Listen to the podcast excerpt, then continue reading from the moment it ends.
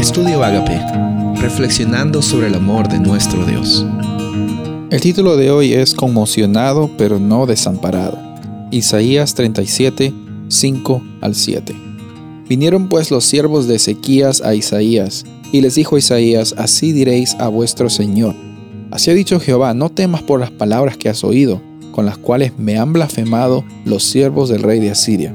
He aquí que yo pondré en él un espíritu, y oirá un rumor, y volverá a su tierra, y haré que en su tierra perezca a espada.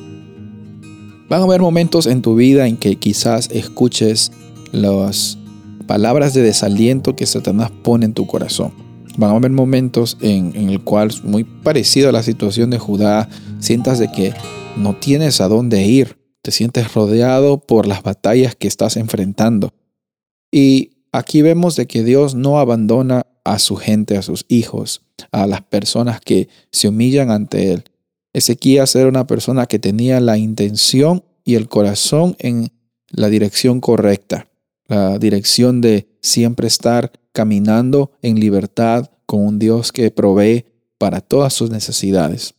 Y en esta ocasión vemos de que Isaías le dice a los siervos de Ezequías que le digan a él que no debe tener miedo.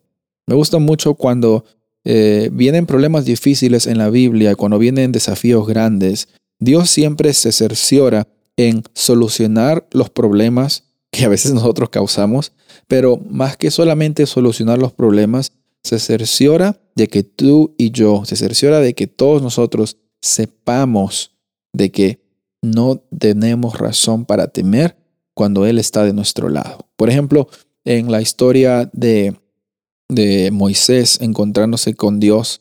Le dice, no tengas miedo, yo voy a estar contigo. Yo he creado la boca al hombre, yo te voy a dar las palabras que decir. En muchas ocasiones cuando Él extiende un llamado y un desafío hacia su gente que es muy grande, también no les da la oportunidad de saber que van a ser libres, sino les da también la iniciativa al decirles de que ellos no van a estar solos y no tienen que tener miedo. Esas mismas promesas en la Biblia son promesas para ti y para mí. Podemos estar conmocionados por los problemas. Quizás eso fue lo que pasó con Ezequías.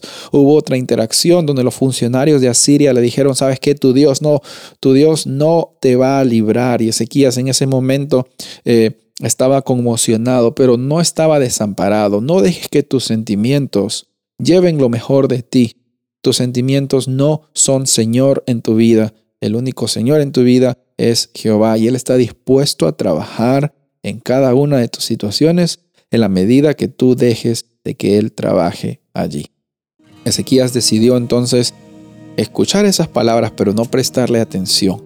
Van a venir problemas en tu vida que quizás vas a tener que asimilarlos, pero la actitud de Ezequías es la actitud que tú y yo debemos tomar en cada momento que vienen las tribulaciones. Acudir ante la presencia de Dios. Ezequías acudió ante la presencia de Dios, pidió intercesión y pidió para que el poder de Dios sea manifestado en esta difícil situación. Soy el pastor Rubén Casabona y deseo que tengas un día bendecido.